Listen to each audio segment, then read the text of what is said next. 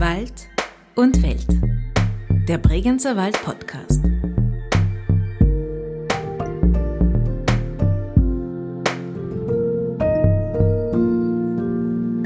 Bei mir sind es mittlerweile doch schon an die fast 30 Jahre, die ich da im Speziellen an nichts anderes denke wie Snowboarden. Mit zehn Jahren hat er begonnen, Snowboard zu fahren. Heute ist er einer der besten Freerider der Welt, der Bregenzer Wälder Gigi Rüff. Herzlich willkommen zu einer weiteren Folge von Wald und Welt, dem Bregenzer Wald Podcast. Kreativ, verspielt, furchtlos und dabei immer höchst präzise. Das sind die Attribute, die einem unwillkürlich in den Sinn kommen, wenn man Gigi Rüff auf seinem Snowboard die Berge vom Bregenzer Wald über Alaska bis Japan hinunterspringen, fliegen, drehen und gleiten sieht. Man merkt sofort, Schnee in allen Formen ist sein Element und vor allen Dingen seine Spielwiese – und die bespielt er mittlerweile mit seiner eigenen Snowboard-Marke und denkt dabei noch lange nicht ans Aufhören. Zita Bereuter hat den Vorarlberger Snowboarder zu einem Gespräch getroffen. Servus Gigi Rüff. Eigentlich heißt er ja Christian. Nennt dich irgendjemand Christian? Ja, schon. also, wenn es ernst wird, dann werde ich schon mal Christian von daheim aus gerufen. Aber generell Gigi. Ja. Gigi ist mein Spitzname, der kommt eben aus meiner Familie. Bin immer schon Gigi genannt worden. Also meine Schwester hat mich früher an, wo sie sprechen gelernt hat, also Kiki genannt und daraus wollte sich das Gigi abgeleitet haben. Ja, bei dir ist es ja mittlerweile sowas wie ein Künstlername auch fast. Also man kennt Gigi Rüff in der Snowboard-Welt, in der Freeride-Welt. Da bist du ja auch einer der Säulenheiligen quasi. Du wurdest auch immer wieder unter die besten Snowboarder weltweit gewählt. Davon träumen wahrscheinlich viele, wenn sie mit dem Sport anfangen. Wovon hast du geträumt, als du angefangen hast mit dem Snowboarden? Schon auch von dem. Also ich konnte schon viel erreichen durch mein Snowboarden. Viele Träume sind wahr geworden. Wenn man von, von Seilen sprechen, bringt es mich oft auch eben in die Heimat, wo ich das mir angefangen habe zu ja, aneignen. Und äh, da bin ich eigentlich losgestartet und haben sich immer wieder die Türen aufgemacht. Bin ich dann ja nebenher halt ja zu dem Namen geworden. Aber ja, vielleicht äh, hat es auch einen Vorteil, einen Spitzennamen zu haben, weil oft mal bei Reisen hat es mir jetzt schon Vorteile gebracht, dass ich eigentlich im Pass Christian heiße. Also gerade bei Grenzen und so schaut man schon drauf, oh, was ist dein Beruf, wie verdienst du dein Geld und dann ist oft jetzt schon mal im Hintergrund, dass man auch halt im Facebook dann nachschaut unter dem Namen, was macht der oder was hat der gerade letztens getrieben. Also da muss ich sagen, ist ein Künstlername nicht schlecht. Ist es wirklich so, dass immer noch Snowboarder dann dieses Image haben, dass man, jetzt gerade wenn du sagst, an einer Grenze wird man das gefragt, dass man da dann äh, gleich mal so ein bisschen unseriös klingt. Also dass man, wenn man sagt, ich bin Profi-Snowboarder, dass man dann denkt, ja, das schau mal an. Ja, und zwar, man schaut sich dann halt auch an, wie erfolgreich der ist. Und bei mir gibt es da natürlich eine Riesenbasis an Videos, die man da anschauen kann und habe auch einige gute Sponsoren auch schon gehabt und also ich bin schon äh, ein Sportler. Aber das heißt, an der, an der, Grenze fängt der Zöllner an, dann sich Videos anzuschauen, oder wie? Das Eins ist tatsächlich so. Nein. Ja, also da wird schon ein Background-Check gemacht. Also heutzutage habe ich es also schon zum Namen gebracht. Und äh, wenn man also ein, ein bekannter Sportler ist, dann werden einem da schon auch die Fragen gestellt, habe ich eine Arbeitsbewilligung? Weil okay. das doch mein Beruf ist. Und da habe ich halt das Vehikel beim, beim Reisen, dass ich durch Wettkämpfe halt auch außer Land komme. Und dann ist es schon mal hin und wieder die Frage, wie ich überhaupt meinen Lebensunterhalt so verdiene. Und das ist jetzt wieder rückwirkend auf mein, mein Anfang. Zu Anfang habe ich mir das nie vorstellen können, mir eigentlich ein Leben damit aufzubauen. Das heißt, äh, wenn du gar nicht lang diskutieren willst, dann heißt du Christian Rüff. Ja. Sehr gut. ja, jetzt hast du vorher schon die Säulen angesprochen. Kommen wir zu der Säule hier zurück. Jetzt sind wir im Bregenzer Wald. Hier bist du aufgewachsen. Hier hast du mit dem Snowboarden oder mit dem Freeriden angefangen.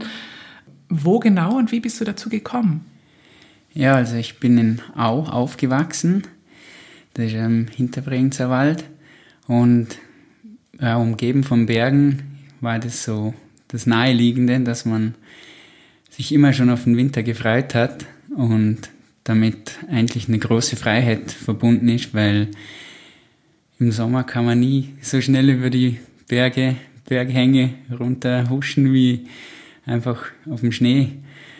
Am Anfang war da natürlich Skifahren der Zugang, wobei ich dann wirklich mit Snowboarden meines gefunden habe, weil da war jetzt einfach eine größere Freiheit damit verbunden, wo ich mich zum Teil schon mal von der Seite belächelt wurde. Das hat einem natürlich auch angespornt.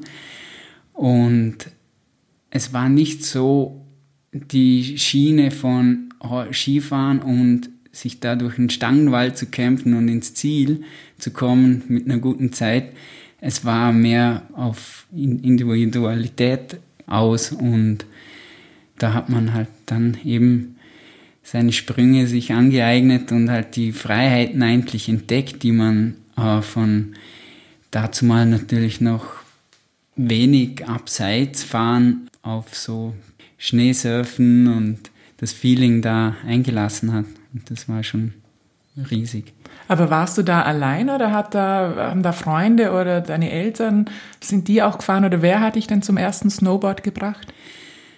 Eigentlich schon mein Bruder und. Der war älter, nehme ich an. Ja, also ich bin der jüngste von unserer Familie. Ich habe noch drei Geschwister. Durch die bin ich auch zum Snowboard gekommen. War natürlich auch ein Trend in der Zeit, etwas Neues zu entdecken. Wir also, sprechen jetzt von den 90er Jahren ungefähr, oder? Genau, ich habe 1991 eigentlich das Snowboarden für mich entdeckt und von da bin ich nicht mehr abgestiegen. ja. Und warst du dann ähm, in der Gegend in, in Au im Hinterbrengzer Wald einer der wenigen oder war da gleich mal so eine kleine Crowd, die das gemacht hat? Ja, es waren schon wenige. Es hat dann so Gruppierungen nach Altersklasse gegeben. Sagen wir, die Jugendlichen, die ganz verrückte Liga gegeben hat. Die kam dann auch tatsächlich aus den Skigebieten direkt um der Mülls. Da hat es dann welche gegeben, die habe ich natürlich auch gesehen fahren und daraus hat man sich halt direkt dann was abgeschaut und Inspiration geholt, dass man auch eben so unterwegs sein möchte. Die sind tagtäglich im Gebiet gefahren und vom Lift aus kam es dann auch langsam dazu, dass man sich halt ja zugeschreit hat und sich angefeuert und ja, so hat sich das dann irgendwann doch zusammengeschweißt in äh, spätere äh, Formationen, wie halt, ja, da hat es dann doch auch Vereine, Clubs gegeben, die Wälder Surf Crew oder die Soul Surfers der Mülls. Und so hat sich dann schon eher für mich der, der sportliche gezeigt im Ganzen, wo es vorher eigentlich nur ausprobieren war. Hast du sowas wie ein Hausgebiet, ein Homespot oder so ein Hausberg? Ja, also vorneweg, also ich liebe Vorarlberg für die Voralpen. Das ist eher hügelig und auch Anfangssaison, also man muss sich jetzt hier nicht arg um Steine sich Sorgen machen. Also es ist, geht wieder zurück auf unsere Bewirtschaftung auch. Und wo wäre jetzt dann genau dein Hausberg? Also irgendwo mein, mein Herz liegt schon in der Mülls, wo auch meine Mutter herkommt. Da war der Zugang halt schon gegeben, da kommt man dann im Bus steigen von Au. Und ja, da schwingt alles Positive eigentlich mit, so alleine sich auf den Weg zu mach machen zu dürfen, von zu Hause aus mit elf Jahren. Und ja, man da seine Freunde getroffen hat, den ganzen Tag im Gebiet seine Faxen gemacht.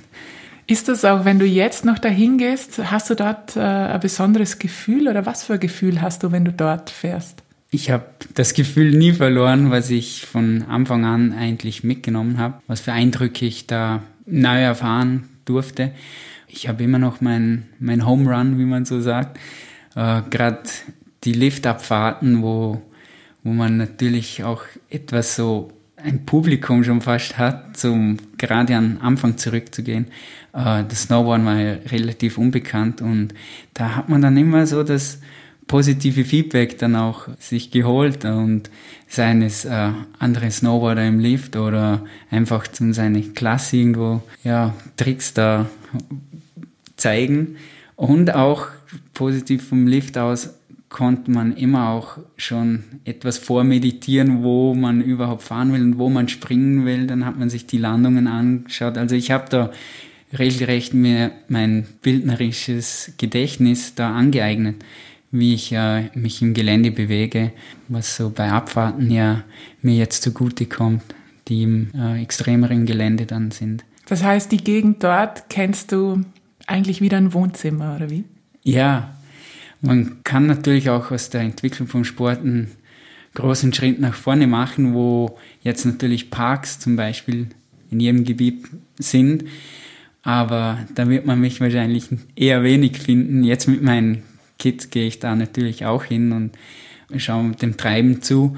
Aber generell äh, bin ich im Gelände und mir geht's auch viel wohler, wenn ich meine eigenen Sachen, äh, meine eigene Line da finden kann. Also es gibt mir dann die Genugtuung für den Tag. Dann reden wir gleich über das Gelände und die Berge.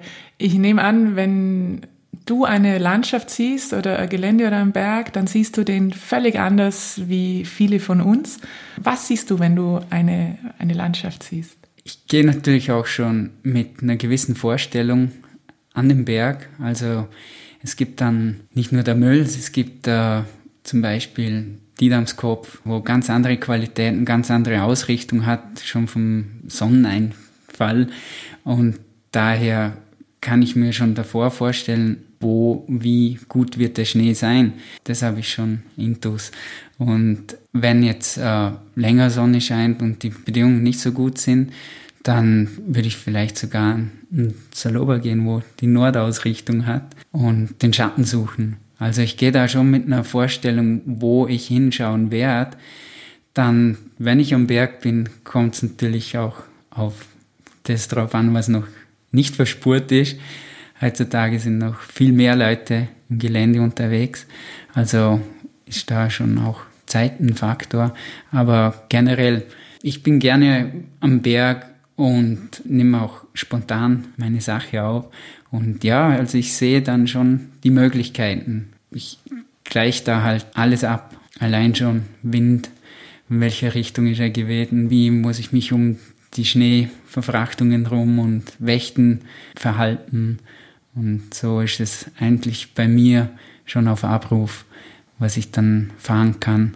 Und die unverspurten Hänge zu sehen und darauf loszugehen, ja, da rufe ich halt mein Wissen ab, ich mir über die Jahre durch viele Situationen angeeignet habe und äh, ja, gehe da mit gewisser Eigenverantwortung los und finde das immer auch erst Genugtuung, nachdem halt ich dann das gemeistert habe oder halt, was ich mir vorgenommen habe, auch äh, gefahren bin.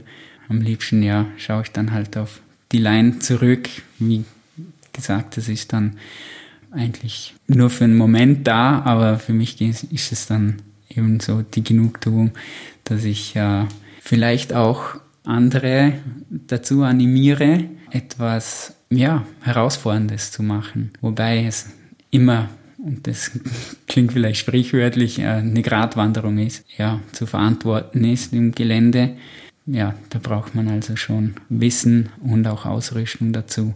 Ist es eine Gratwanderung für dich oder für die, die dir zuschauen? Ähm, für die, die mir folgen, weil es geht schon darum, man eröffnet etwas, was an Möglichkeiten für viele auch möglich ist. Jedoch äh, es geht da eben um die Schichten, die es da zum Bewältigen gibt zum überhaupt dahin zu kommen. Und bei mir sind das mittlerweile doch schon an die fast 30 Jahre, die ich da im Speziellen an nichts anderes denke wie Snowboarden. Wenn du ähm, eben eine, sagen wir, rauffährst auf den Berg oder auch wenn du zu Fuß raufgehst, weißt du oben schon exakt, welche Line du fahren wirst oder ist das dann total intuitiv? Schon intuitiv, auch sehr spontan. Man sieht ja auch immer wieder neue Möglichkeiten, je nachdem. Ich bin generell der Spontane und da ich noch einen, einen starken Freestyle-Hintergrund habe, und den auch immer schon mit mir mitgetragen habe, gerade auch in das Freeriding hinein, sehe ich natürlich da Absprünge und Luftsprünge und was man halt so, ja, Sachen einbauen kann und dann kommen noch Abstufungen dazu, wie ich das Gelände überhaupt sehe. Bevor wir über dich und deine Karriere und wie du fährst nochmal reden, nur noch ein letztes zum Anschauen. Schaust du Berge im Sommer anders an wie im Winter? Ja, ich stelle sie mir natürlich vor, wie sie im Winter ausschauen und auch wie der Zugang ist. Also gerade in der heutigen Zeit ist es kein Unbekanntes. Man kann Touren gehen und äh, ja, da kommt man halt doch etwas ins Entschleunigte und man findet da Snowboarden ist eigentlich nicht wirklich ein Teamsport ist, aber man findet dann doch im Alpinismus wieder Ansätze, wo man sich aufeinander verlassen kann und das formt dann schon eine ganz andere Verbindung in der Beziehung und, und auch äh, von der Leidenschaft, die man ja jeder für sich hat.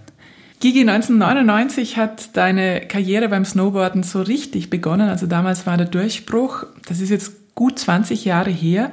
Das sind ja in Snowboard-Jahren gerechnet eher vier Generationen, sage ich jetzt mal. Du bist in den letzten Jahren aber wieder sehr gut in die Freeride World Tour eingestiegen. 2018 hast du die gewonnen. 2020 bist du Zweiter geworden.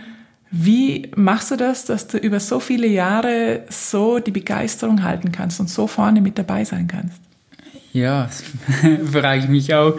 Nein, es ist auf jeden Fall äh, mein Herz und meine Seele, das Snowboarden. Und äh, würde sagen, es fühlt sich einfach normal an für mich, größere Veränderungen mitzumachen, wie jetzt äh, von Anfang vom verrückten Snowboarder bis hin zum Leistungssportler. Ich würde mal sagen, dass sich eine gewisse Leichtigkeit halt doch gut macht dem gegenüber. Ich sehe mich als Sportler immer schon und verfolge irgendwo doch das Kopf-an-Kopf-Rennen irgendwie auch nicht nur sportlicher Sicht und Ehrgeiz, sondern mehr als zu mich in dem Sport auch zu halten und äh, zu zeigen, was mich antreibt. Das klingt natürlich jetzt für alle, die sich extremst anstrengen, so unglaubwürdig, wenn man dann sagt, also Ehrgeiz habe ich einfach nie gehabt, aber bin durch Zufall von einem zum anderen ähm, gewachsen. Ich will jetzt nicht gestolpert sagen, ja. sondern wenn man sich deine Karriere nämlich anschaut, also um die Jahrtausendwende, ne, da hast du da bist du Wettbewerbe gefahren, hast aber auch sehr viel gedreht, Shootings, Videos, Filme. Und du warst da ja einer der ersten Mitteleuropäer, die in dieser amerikanischen Szene auch so wirklich drinnen waren. Und äh, warst auch Figur in einem Spiel. Und äh, das hat sich ja immer so ergeben. Oder hast du da doch irgendwo so einen Masterplan gehabt? Nee, ich bin tatsächlich ziemlich reingestolpert, wobei es schon vorgezeichnet war, wenn ich jetzt zurückdenke, habe ich immer den Anschluss an die Szene gesucht, Leute kennenzulernen und mir eben das Wissen und auch Hilfen anzueignen und bereitzustellen. Aber nochmal zurück zum Knackpunkt, dass jetzt mittlerweile es Wettkämpfe im Freeriding gibt, wo es vorhin mehr nur um Videodreh und um die eigene Erfahrung ging, Grenzen auszuloten und, und auch äh, zu verschieben mit Freestyle im Freeride.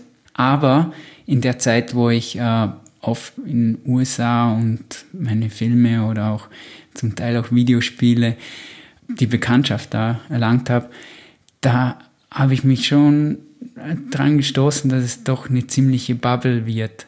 Und äh, mein Name eigentlich schon die Türen öffnet, oftmal.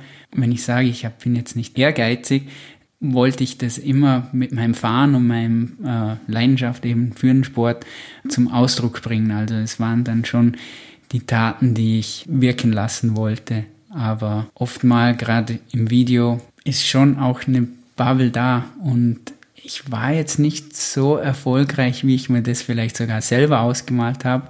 In der Freeride World Tour jetzt zum Beispiel, mich da schon mit dem Wissen, das ich hatte, könnte ich mir hier schon guten Platz holen, aber es war dann doch nicht so. Also kamen ganz andere Faktoren noch zu. Die Freeride World Tour kommt dann doch vom Alpinismus eher her, also da braucht man einen schweren Rucksack, die ganzen Ausrüstung und dann wird es mit Luftsprüngen doch nicht mehr so. Also habe ich da mein Handicap auch entdeckt und denke gerne langfristig. Ich möchte ja auch äh, in den Lifestyle, den ich mit Snowboarden entdeckt habe, sagen wir aus einem beschaulichen Bergdorf heraus, doch das so das verrückte Leben da führen darf durch Snowboarden irgendwo ja ins höhere Alter doch äh, mit vielleicht mit 60 Jahren noch ausführen. Also ich glaube, das ist ein Ziel, das ich verfolge. Also ich möchte auf lange Sicht den Sport auch betreiben. Wenn du von der Bubble redest, die dir fast zu eng geworden ist, war das vielleicht mit ein Grund, dass du dann immer wieder sehr gerne auch in den Brinzer Wald gekommen bist, weil hier niemand von dieser Bubble war? Ja, natürlich kommt man gern zurück, auch äh, das längerfristige Denken hin hat Regionalität für mich eigentlich Priorität und das klingt jetzt vielleicht klar abgedroschen, aber ich war doch eigentlich sehr in Mitleidenschaft gezogen worden, da ich schon früh das Weite gesucht habe und auch Freunde hinter mir ja, angereiht habe. Also ich bin da immer nach vorne gestoßen und äh, habe schon ja die Herausforderung immer gesucht und da blieben halt, sage ich jetzt mal einfach auch das Leben so daheim, so das Fußfassen äh, irgendwo auf der Strecke. Ich konnte mir natürlich Sachen anschauen und entdecken für mich, aber jetzt lerne ich erst so die Qualitäten und wiederum kann ich natürlich mein Wissen auch hier anwenden für das, was ich so in der weiten Welt halt doch auch gesehen und miterlebt habe. Und das tut halt gut, wenn man daheim ganz mit anderen Augen endlich sein kann und sich wohlfühlt. Wenn man dir so zuschaut, dann hat man ja auch das Gefühl, dass die Natur deine Spielwiese ist. Also du fährst durch die Landschaft und musst wie ein Kind alles berühren oder draufspringen, abstoßen, drüber streifen, reinkicken und das alles auch extrem ästhetisch. Und da scheinst du auch immer so in diesem absoluten Flow.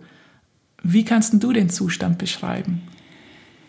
Ja, man könnte es natürlich früher, wo man dafür belächelt wurde, auch etwas schon als Spielerisches sehen, Leute zu imponieren und halt die gewisse Leichtigkeit halt der natürlich vom Feedback vom Schnee und vom Pulverschnee überhaupt ausgeht, aufs Board übertragen und so weiter, das geht dann halt über. Und für mich ist schon halt das Surfen und das Gefühl, dass ich halt in den Bergen mache, was mir gewisse Leichtigkeit auch im Leben vielleicht gibt. Sachen halt äh, einfach anzustoßen und dann schauen, wie, wie sie sich entwickeln und nicht jetzt groß mit Masterplan, wie es vielleicht vorhin schon erwähnt wurde. Es geht da eher darum, zum sich weiterentwickeln und da seine Grenzen zu verschieben, aber auch, wie gesagt, den Sport, den ich früh auf durch äh, gewisse Erfolge auch äh, mich ja, verpflichtet gesehen habe, auch zum die Leichtigkeit zu transportieren und, und näher bringen. Es sollte nicht ein Leistungsdenken entstehen, sondern eher halt das Gefühl beibehalten, von dem es ausgeht. Mhm, man sieht ja auch bei deinen Videos, die ja auch irgendwie sehr zeitlos immer wirken, dass es eben nicht um höher, um schneller, um weiter geht, sondern mehr äh, um so Freude und, und Spaß, hat man so das Gefühl, und dass da so Kreativität und äh, Inspiration und auch so eine Art Selbstverwirklichung viel mehr im, im Mittelpunkt steht. Kannst du das Gefühl eben beschreiben, das du hast, wenn du fährst, wenn du im Flow bist, wenn du genau das machst? Das Gefühl ist sicher Freude ist im Vordergrund. Und äh, die Schnelligkeit und das Ganze fahrisch umzusetzen, eigentlich schon den Schluss zu sehen, dass man dann halt doch im Moment agiert, wo einem ja eigentlich nur der tatsächliche Moment wichtig ist und in dem zu agieren, eben der Moment der Konzentration. Wettkämpfe stehen irgendwo da im Widerspruch, weil äh, da baut man sich ein Ziel auf, aber im Generellen verfolge ich schon das Gefühl vom Flow, wo bei mir eben die Freude mitschwingt, dass ich äh, etwas schneller fahre und damit halt auch besonderen Ausdruck der Line verleihen kann.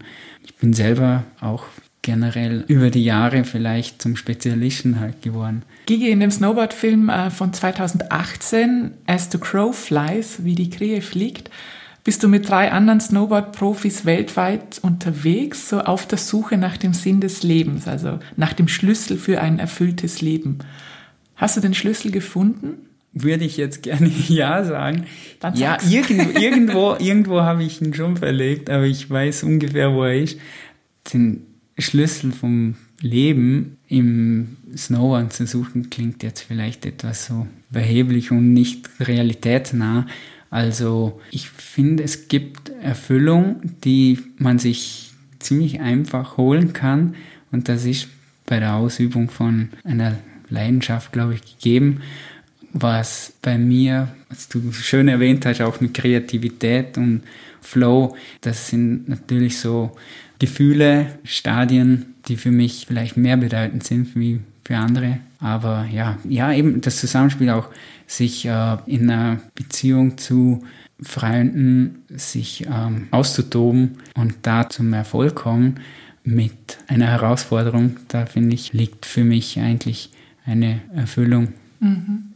Also ich bleibe noch mal kurz bei dem Film. Es heißt da auch, dass man Beiträge bezahlen muss quasi und Opfer bringen muss und schließlich findet man dann mit viel Ausdauer zum eigenen Ich. Hast du jetzt das Gefühl, dass du bei dir angekommen bist? Ja, weil die Möglichkeiten, die ich jetzt eigentlich auch durch den Namen, sei es mein Spitzname, habe, sind eigentlich kreativ endlos, weil ich habe was gegeben, was für mich einen schönen Nebeneffekt hatte. Ich habe Abenteuer bewältigt und äh, habe natürlich mit meinen Sponsoren in engster Zusammenarbeit und den, den Sport auch vorangebracht. Der schöne Nebeneffekt dabei war, jetzt mittlerweile mache ich meine eigenen Snowboards. Ich habe eigentlich zwei Selbstständigkeiten nebeneinander aufgebaut, habe eine Familie, die lässt sich wunderbar mit dem Sport vereinbaren und habe eigentlich nur Vorzüge. Also ich finde schon, es ist für mich immer noch wichtig, mich selber als ich zu akzeptieren, da wenn ich jetzt zum Beispiel wieder an einem Wettkampf ist, dann denkt man mir alte Formen zurück und so weiter, aber es ist da so momentan, also ich habe schon so viele auch schlechte Tage gehabt, wo man es vielleicht doch besser bleiben lassen hätte, aber es berührt alles wieder da auf die ja, Erfahrung zurück. Also. Mittlerweile hast du ja hinter sehr viele Berge geschaut. Äh, Du warst äh, in Japan, in Kanada, in Alaska, wirklich über die ganze Welt, alle möglichen äh, Gebiete schon äh, bereist und bist hier abgefahren. Wenn du die alle vergleichst und jetzt wieder auf den Bregenzer Wald schaust, was zeichnet denn den Bregenzer Wald für dich aus? Was kann dieses Gebiet, was es einzigartig für dich macht? Für mich gibt's eben noch so viel zu entdecken. Also es gibt ja Einheimische hier, die kennen den Bregenzer Wald wie ihre Westentasche und ich bin da irgendwo unbescholten und habe von Tuten und Blasen keine Ahnung, möchte man meinen. Das glaube ich dir jetzt nicht. ich, ich gehe ja gerne, wie gesagt, spontan auf Sachen zu und das hat vielleicht auch mir das Reisen gezeigt, dass ich ja jeden Tag auch so annehmen kann, wie er ist. Also ich bin da nicht mit dem Kopf durch die Wand, um jetzt äh, eine Tour zu planen, sondern äh, für mich gestaltet sich eigentlich ein früher Morgen im, im Gebiet mit unendlichen Möglichkeiten. Also da brauche ich nicht viel dazu. Kennst du so etwas wie Angst? Nicht wirklich. Also ich kenne schon Angst, wenn ich mir Sorgen um jetzt meine Kinder mache oder ihnen da äh, mich darin wieder sehe. Ja, da kommt schon jetzt heutzutage schon mehr mal so ein komisches Gefühl, wo man Schutz geben oder sich beschützen möchte von dem Gefühl. Aber ähm, ich finde, dass ich vor großem Risiko auch immer wieder die einfache Lösung dazu finde. Dass die Risiken also so abgeschätzt werden, dass keine Angst da sein muss. Ja, also ich schaue nicht mal in die Gegend, wo für mich ein Angstfaktor, wo eine rote Flagge ist, schaue ich nicht mal hin, dann schaue ich lieber wieder in die andere Richtung und mache mir meine Option, weg die ab. Fährst du jetzt anders wie vor 20 Jahren? Ob ich anders war? Ich fahre ich fahr präziser, finde ich. Also ich brauche vielleicht länger zu mich überwinden, aber ich schaue auch unheimlich gerne die Sachen an und nehme die intensiver auf. Früher war ich vielleicht äh, schneller und habe mich da darauf einlassen und runtergestoßen. Heutzutage mag ich schon allein den Kitzel so von dem, was ich jetzt gleich machen werde. Zum Beispiel sei es halt ein Sprung im Felsen runter und da die perfekte Landung zu sehen. Also da bin ich jetzt schon akribischer. Aber es führt auch mehr zum Erfolg. Also ich habe über die Jahre schon auch gelernt, dass Geduld sehr wichtig ist. Ein wichtiger Faktor nicht nur zum Bedingungen und Wetter abzuwarten, aber auch Geduld, äh, in dem halt auch wirklich die Punktlandung hinzubekommen und ohne jetzt hitzköpfig sich irgendwo uneingesehen reinzuwagen. Also ich plane schon akribisch und versuche mir das bildlich zu verinnern, wo ich runterfahre.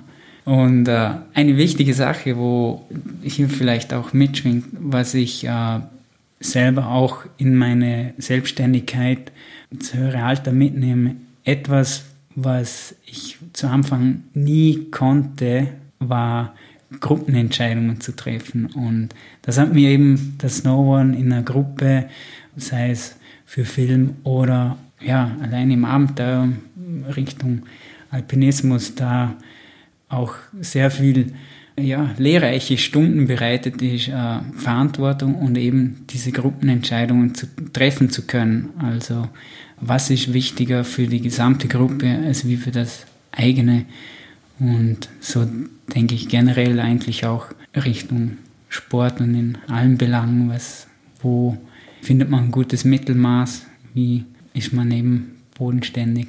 Also viel mehr auf Konsens jetzt auch aus. Ja, also die Entscheidung in der Gruppe überwiegt mhm. der, der eigene Ansporn, etwas zu tun. Und daraus hindert man sich ja nicht unbedingt sondern es können auch ja, Möglichkeiten entstehen, die einem alleine vielleicht vorhin wichtiger waren, aber durch die Gruppe eben das Erfolgserlebnis, wo jeder seinen Teil dazu beigetragen hat, gerade in einem Lifestyle, wo auch kreative andere Sparten dazugeholt werden, wie zum Beispiel im Video ist dann Musik oder bei meinen Snowboards sind es dann die Grafiken, die Künstler.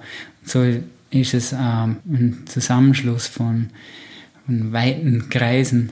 So hat es mich oft mal gelehrt, äh, nicht nur auf den eigenen Zweck hierhin der Beste zu sein, sondern äh, dass alles irgendwo eine, eine Gruppe inne hat und man holt sich ja nicht nur. Also man kann auch sehr gut geben. Ja, schön. Äh, ich habe noch zwei kleine Sachen. Gigi, man sieht jetzt auch äh, auf Instagram, dass du Imker bist. Wie bist du dazu gekommen? Ja, das war ein ganz, ganz, ganz äh, toller Hinweis oder wie soll ich sagen, äh, eine, eigentlich ein, ein Andenken, das mir mein Vater auch gegeben hat. Der hat da ganz spontan mal gesagt, dass Imkern was für mich wäre und ich habe da nicht länger drüber nachgedacht, habe erst nach einem Jahr mich daran wieder irgendwie erinnert und habe dann auch mitbekommen, wieso, weil halt Bienenjahr ist im Sommer und im Winter hat man da nichts zu tun und somit ist es ein schöner Schlagabtausch von den Saison, auch von der Zeit, in der ich Zeit für Hobbys habe. Im Winter habe ich das ja auch nicht. Das gilt auch so für die Familie, wo ich mir jetzt mehr und mehr Zeit nehmen kann. Während der Saison war das früher schon etwas dünn, dass ich im Winter Zeit für Familie hatte und im Sommer war ich dann immer irgendwo in den Seilen äh, mit Aufgaben. Der Mensch braucht ja auch was zu tun und auf Anraten von meinem Vater war da das Imkern und ich habe das dann aufgegriffen, ja. Wie viele Stöcke hast du da jetzt? Jetzt mittlerweile habe ich einer dazugekommen, habe ich fünf. Okay. Ja, ist genau richtig, so zum das um mein Haus rum, hobbymäßig zu machen. Gibt auch eine schöne Blickrichtung für meine Kinder, weil ich nicht nur Snowboarden, sondern auch äh, andere Hobbys auch habe. Und die Aufgabe mit dem Bienen erfüllt mich da schon in den Sommermonaten. Aber dein Herz geht so richtig auf, wenn dann wieder Schnee fällt. Ja, schon. Also ich mag das schon. Ich schaue dann auch die, die Ausrüstung meiner Kids dann auch, ja, passt und wir einfach losstarten können. Und freut mich das schon. Ich würde zum Schluss dir gerne noch ein paar äh, kurze Fragen stellen, so Wordrap-mäßig. Du sagst einfach, was du damit spontan assoziierst, okay? Okay, schauen wir. Schnee. Freude. Lange deswegen, weil ich jetzt Freude gefragt hätte. Freude, ja. Kann ich jetzt mir einfach Schnee einfallen lassen. Ja, sonst kann man das ewig nee, wiederholen. Nee, Freude, Freude auf Familie. Flow. Flüssig in Bewegung zu sein. Glück. Schon Erfolg, Erfolg in der Beziehung, Erfolg in allen Aspekten. Freiheit. Wald. Angst. Gibt's nicht nur schlechte Vorbereitung. Bienen. Natürlich Honig und gestochen werden vielleicht. Respekt. Respekt vor Bienen. Zufriedenheit. Generell äh, alle Zeit. Bregenzer Wald. Ja, natürlich Heimat, ja, Familie auch. Ja. Zukunft. Äh, Zukunft könnte, ja, ein leeres Blatt sein. Oder, ja, äh, mit Spaß verbunden. Und ja, ich kann, keine Ahnung, Zukunft ist für mich ein Geschenk. Fein. Dann hoffen wir, dass es ein schönes Geschenk sein wird und ich bedanke ja. mich sehr herzlich. Danke, Gigi. Danke. Das war Zita Bereuter im Gespräch mit Gigi Rüff, einem Weltklasse-Snowboarder oder wie man hier im Bregenzer Wald einfach sagen würde, einem Mords-Snowboarder mit einer Mordsschneid. Und was das genau heißt, erzählt Ihnen jetzt Philipp Ling im Wälderwörterbuch. Vermeller bis Schneesturm, Fuser, Blödsinn, No, Feen, Warte. Schwetter, Hastezei, Schnitzer, Pust. gelungener Hund, Alpen, Hirse, Das Wälder Wörterbuch. Beim heutigen Wälder Wörterbuch geht es um das Wort Mords. Mords kann vor jedem Hauptwort stehen, um es zu vergrößern oder eindrücklicher zu machen und es funktioniert sogar mit englischen Wörtern, die man ja beim Snowboarden öfter mal braucht, wie zum Beispiel Mord Snowboarder oder Mords Flip im Zusammenhang mit Gigi Rüff, also ein sehr guter, brutal guter Snowboarder, äh, Mords Schnee, Mords Pulver, also in Bezug auf die Eigenschaften des Schnees, also ein wunderbarer Schnee, ein powderiger Pulver. Aber da gibt es natürlich auch die negativen Beschreibungen äh, des Schnees, wie zum Beispiel Amordsücke. Amordsücke ist meistens am Ende des Winters, wenn die Sonne schon sehr viel Kraft hat und den Schnee so aufweicht, dass es ein matschiger Schnee ist, dass es sehr schwierig ist, da zu handeln, da Kurven zu nehmen. Dann gibt es natürlich auch noch einen Mordsbuckel, das ist in Bezug auf die Steilheit des Hanges. Dann gibt es natürlich auch noch eine Mordskanone. Die Mordskanone hat nichts damit zu tun, dass die Schneekanone äh, wunderbar groß und äh, voller Leistung ist, sondern eine Mordskanone, äh, man kann, könnte im Wälderischen auch sagen, eine Mordsblauseke, also in Bezug auf einen Rausch, den man sich zugezogen hat beim Einkehren in der örtlichen Kneipe. Oder Mordsschneid bedeutet sehr viel Mut haben. Ein Beispiel, der Mordsbuckel hat der am Schneid abgehoft. Der Hang war so arg, dass ihn der Mut verlassen hat. Weiters gibt es natürlich auch noch andere Wörter, äh, die mit Mords in Verbindung gebracht werden, wie zum Beispiel Mordstrumhufer. Der ist wahrscheinlich beim Elefantengehege im Schönbrunn, liegt er am Boden. Oder am Mordsgschroker. Das hat damit zu tun, dass es sehr laut war, zum Beispiel in der Nacht, wenn Menschen mit einer Mordskanone nach Hause gewandert sind. Oder am Mordsgosche. Am Ortsgosche äh, werden jene Leute bezeichnet, die ein sehr lockeres Mundwerk haben und sehr viel reden. In diesem Sinne haben Sie eine gute Zeit, Herbert Fria und Pfürte. Das war die Episode mit und über den Snowboarder Gigi Rüff. Und bitte denken Sie daran, unternehmen Sie Ausflüge ins nicht gesicherte Gelände nur in fachkundiger Begleitung. Weitere Informationen und alle anderen Episoden finden Sie online unter bregenzerwald.at slash podcast. Gesprochen haben Zita Bereuter, Michaela Bilgeri, Philipp Ling und Gigi Rüff. Musik und Field Recordings Richard Eigner.